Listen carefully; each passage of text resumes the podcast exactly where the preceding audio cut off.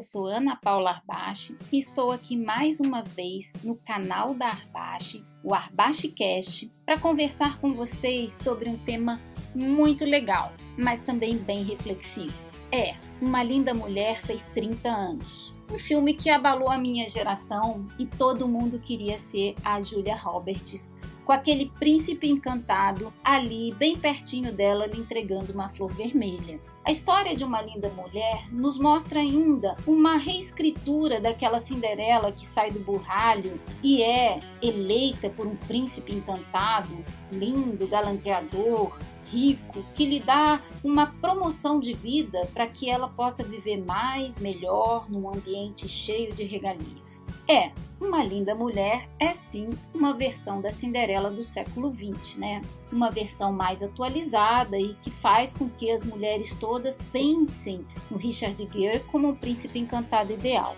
Mas será que esse é a mesma história? Essa é a mesma história no século XXI? No século XXI sacudidésimo por novas e diferentes perspectivas, tanto na questão de orientação sexual quanto de modos de vida. Hoje, príncipe encantado pode ser a princesa.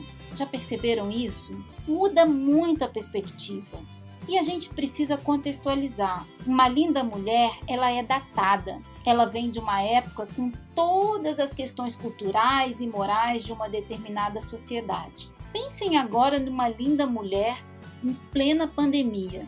Qualquer uma de nós que está se desdobrando para dar conta do recado é uma linda mulher. Você sai da cozinha, da lavanderia, você passa a vassoura, você olha a lição dos filhos, você senta para ter uma conferência, você elabora ou escreve algum paper ou algum livro, você está ali cuidando do seu filho, do seu pai doente e você é uma linda mulher porque você está ativa, você está contribuindo de alguma parte para a sua sociedade, para que todos em sua volta possam ter bem-estar.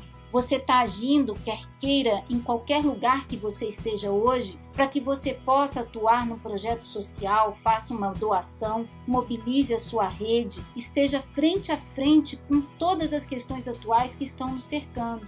Sim, somos uma Julia Roberts do século 21.